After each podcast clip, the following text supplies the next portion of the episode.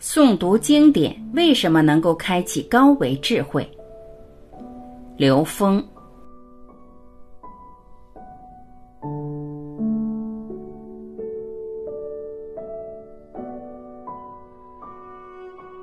有人问刘峰老师：“诵读佛经和持咒是怎样和高维世界连接的？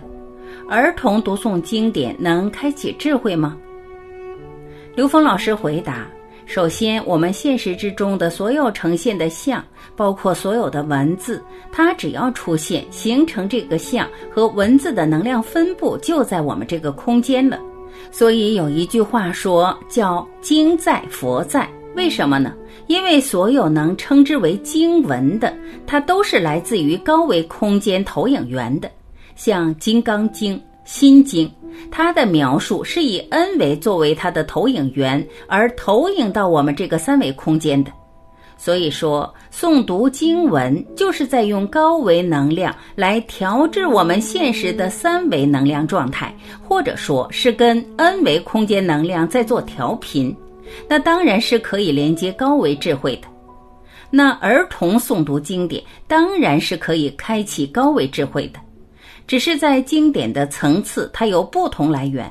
当然，我们从最高境界的经文，像佛经里边、道德经里边等等这些经文，它比较简单、纯净地反映着宇宙高维能量的活性。那有些文字、有些经典，它可能带有我们人类对于一个智慧的途径的描述。那这种描述的话呢，它也能够开启智慧，但它不像这些经文那么简单明了。所以，我们阅读经文的时候，有一种说法是想找到经文的解。其实，像《道德经》也好，《金刚经》也好，它有无穷多种解。它解我们这个自然就是自然的正解，解我们人身就是人身的正解，解任何事情都是正解。所以，它有无穷多的解。所以，你用一种解，可能会障碍对其他的解的领悟。所以，只有你读它的时候，你不求它的意思的时候，你才是在跟这个能量全方位的共鸣共振。这个时候，通达高维才是可能。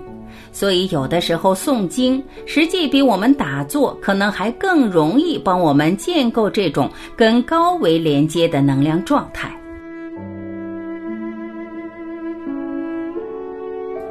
感谢聆听。我是晚琪，我们明天再会。